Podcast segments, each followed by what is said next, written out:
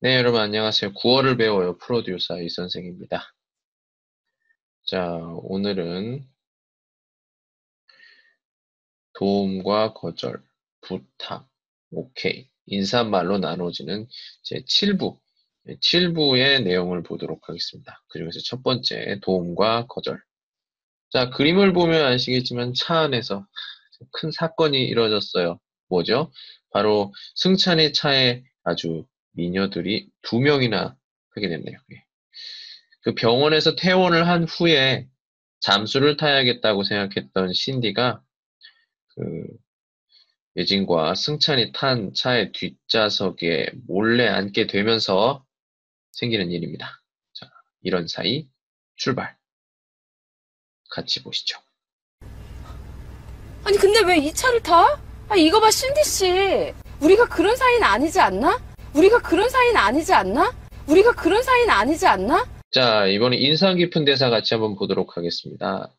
우리가 그러는 사이는 아니지 않나? 우리가 그러는 사이는 아니지 않나? 자, 우리. 여기서 우리는 누구 얘기하는 거예요? 바로 예진과 신디. 둘을 얘기하는 거죠. 지금 이 대사는 예진이 하는 대사죠. 여기서 그러는, 그러는은 그렇게 하는이죠. 그렇게 하는. 이 그렇게 하는은 뭐예요? 여기서의 또 그렇게는 어떤 상황이야? 서로 어려움을 돕는, 돕는 사이.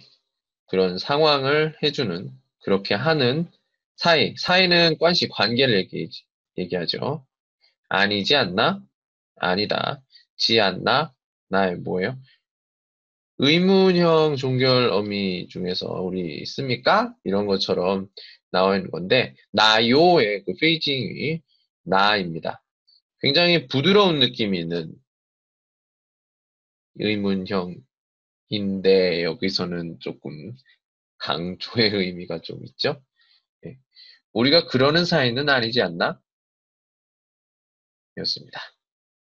오늘은 여기까지. 안녕.